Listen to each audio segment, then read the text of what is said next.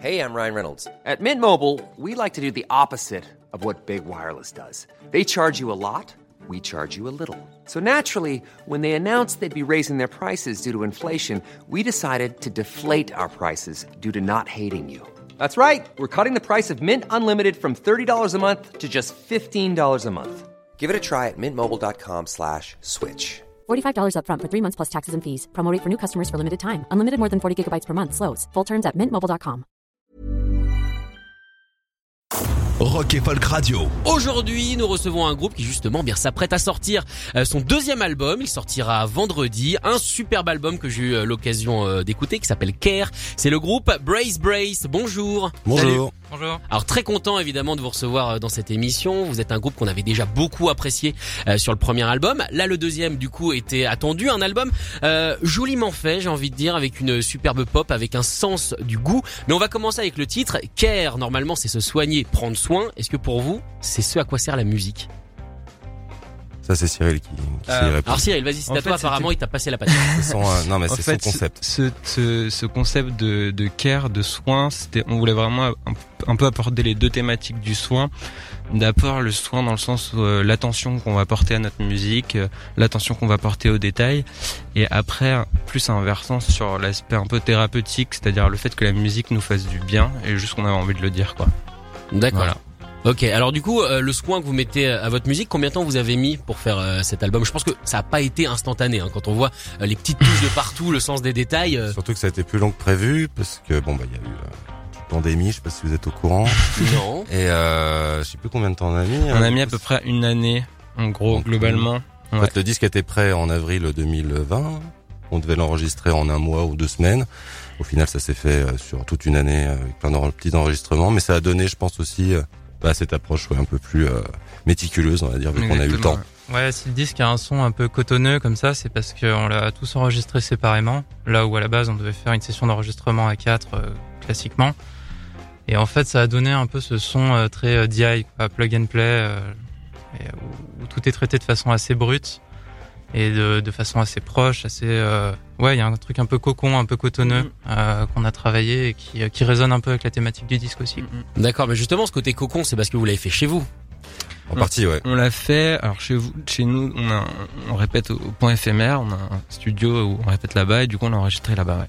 D'accord, Ouais, mais quand vous dites que vous l'avez enregistré à distance, ça veut dire que vous vous êtes pas vu? Alors on a fait, ouais, on a fait des sessions, euh, chacun notre tour avec euh, avec euh, notre ingé son. Et Ah, mais toujours dans ce studio. toujours dans le même studio. D'accord, je pensais que c'était à distance, mais chacun chez soi avec. euh, Bah, c'était un peu ça, c'est-à-dire qu'on se retrouvait à deux euh, avec avec Bart qui, qui avait déjà produit le premier disque et euh, qui a produit celui-ci et en fait c'était euh, bon bah toi tu viens faire des guitares tel jour, toi tu viens faire des guitares trois semaines plus tard. on s'est euh. organisé comme on a pu, vu qu'on pouvait plus sortir de Paris, ou je sais Ouais. plus c'était quoi les règles. Oh, tu sais, elle changeait Ouais. toutes les semaines. donc Ouais, c'est ça. Du coup, c'était un peu voilà au compte-goutte, euh, chacun son tour.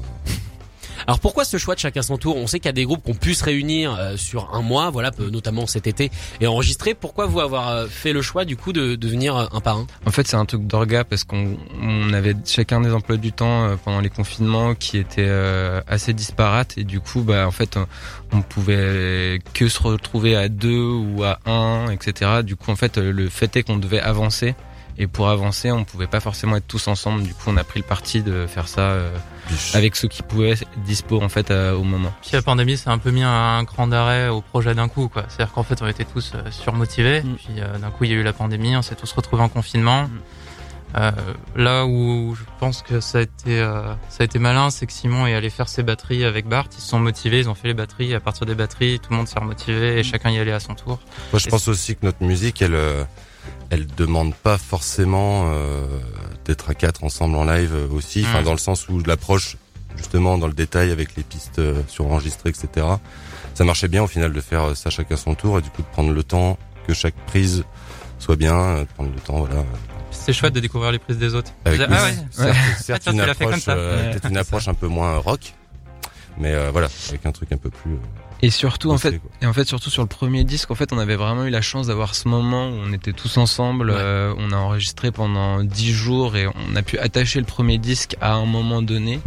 Et là, du coup, c'était ok de faire différemment, quoi. D'accord. En même temps, c'est bien, ça permet de se, de se réinventer, de jamais forcément faire pareil. Mais je vais revenir sur ce que tu as dit. C'est vrai que ça doit être marrant de, de voir ce qu'a fait, euh, ce qu'a fait l'autre personne, et au final, ça donne peut-être des évolutions complètement différentes aux chansons.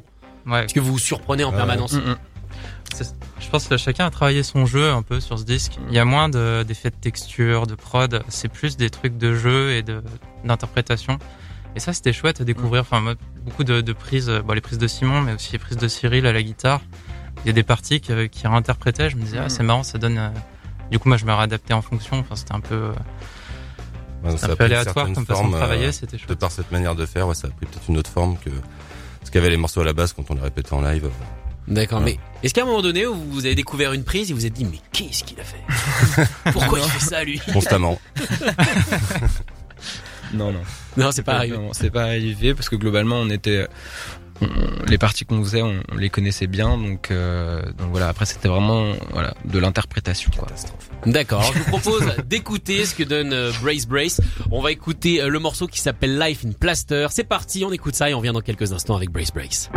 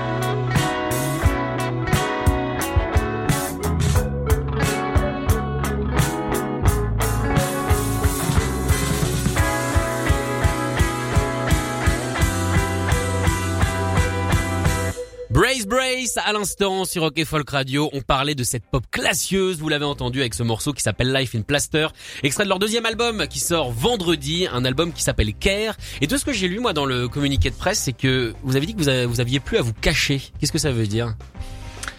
Euh, en fait, je pense que c'est plutôt un truc euh, qui a à voir avec euh, la manière dont on produit la musique et on, on avait fait notre premier album versus euh, le deuxième, où dans notre premier album, euh, il y avait plein plein de choses. On cherchait beaucoup de choses, donc il y avait vraiment ce côté euh, hyper hétérogène où il y avait plein de choses qui venaient se télescoper.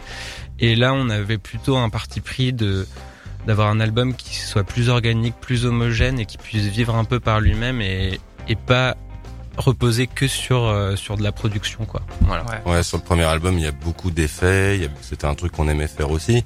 Il y a beaucoup d'influences qui sont assez évidentes aussi, euh, même à certaines parties de morceaux où d'un coup il y a plein d'effets, il y a des phaseurs, des machins. Et il y avait cette volonté, oui, euh, dans les répètes, de faire euh, des morceaux qui se tiennent déjà bien eux-mêmes en live, et donc de les retranscrire avec le moins d'effets possible, ce qui donne un peu cette prod. je veux dire. Ouais, on a essayé de se libérer un peu de nos références. Et du coup, on a adopté une démarche qui est plus minimaliste. quoi. C'est-à-dire qu'on a épuré, épuré pour garder que ce qui était essentiel au morceau à chaque fois. C'est les concerts qu'on créé ça?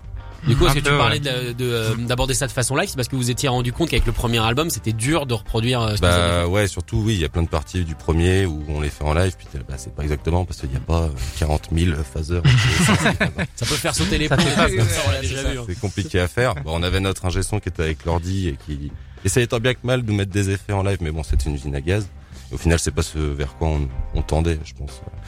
Ouais, il je y sais avait plus c'était quoi la question. Ouais. Il y avait aussi la volonté de que les morceaux puissent vraiment vivre par eux-mêmes sans vraiment euh, re- reposer sur euh, quelque quelque artifice que ce soit quoi vraiment. Donc euh, c'est vraiment euh, ouais, avoir vraiment cette espèce de truc de bloc un peu organique comme ça qui voilà qui qu'on a voulu euh, mettre en place. C'est étonnant parce que euh, d'habitude, quand on a le temps de faire un album, on a plutôt tendance à rajouter.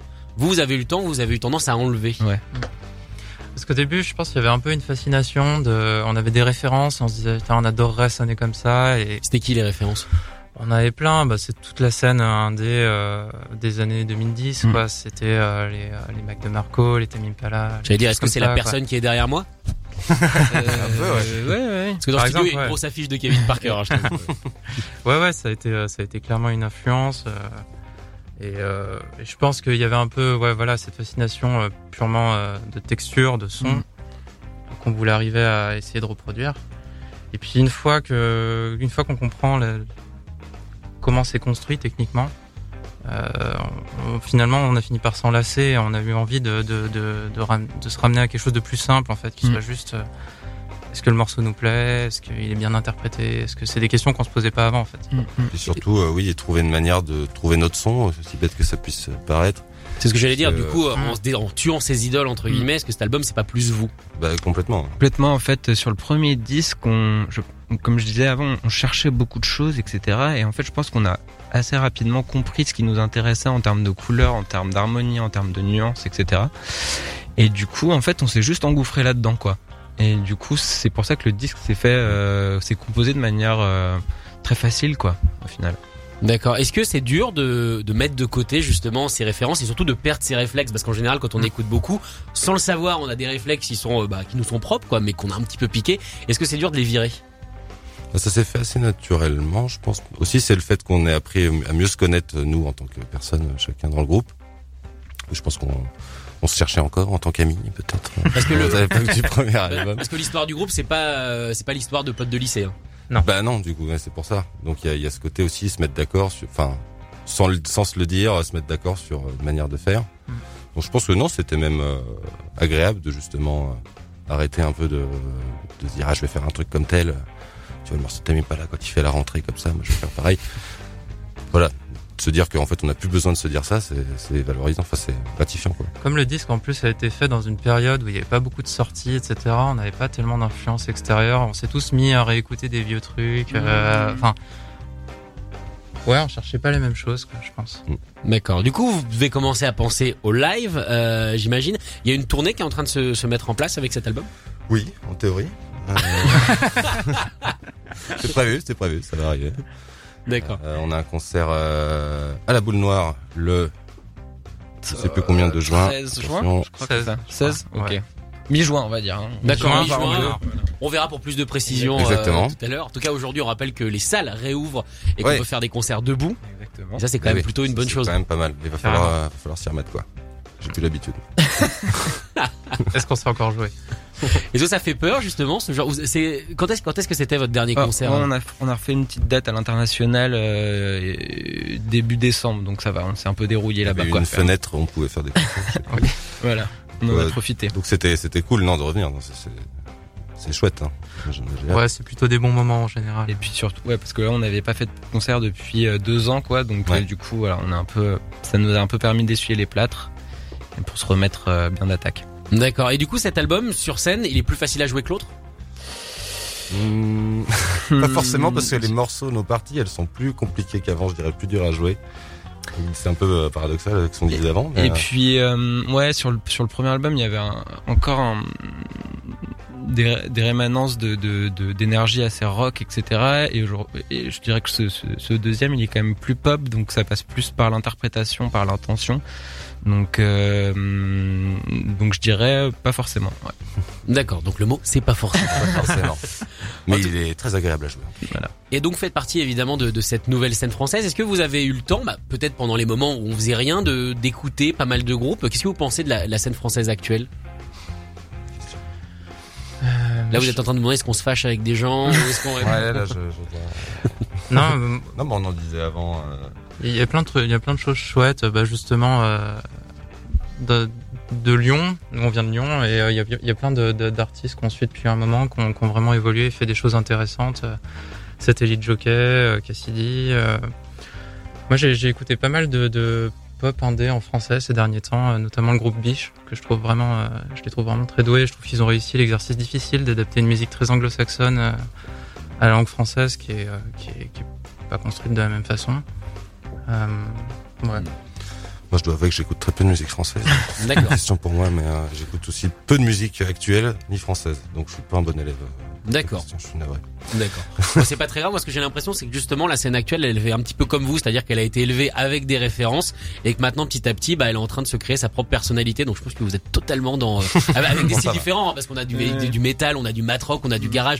Vous êtes plus dans la pop, mais je trouve que du coup, on, euh, la scène est en train enfin de trouver sa personnalité. Je trouve que vous êtes une, une belle représentation. Merci beaucoup. Merci. Merci en Super tout cas sympa. Brace Brace d'être venu euh, ce matin présenter cet album qui je le rappelle sort vendredi, on en reparlera de toute façon dans, dans vendredi sorti dans deux jours. Voilà, l'album s'appelle Care, merci beaucoup. Merci à vous. Merci beaucoup. Évidemment pour les dates de concert on retrouvera ça un petit peu plus tard. Allez on se quitte en tout cas en continuant à vous écouter. Voici le morceau Places, Brace Brace sur Rock et Folk Radio.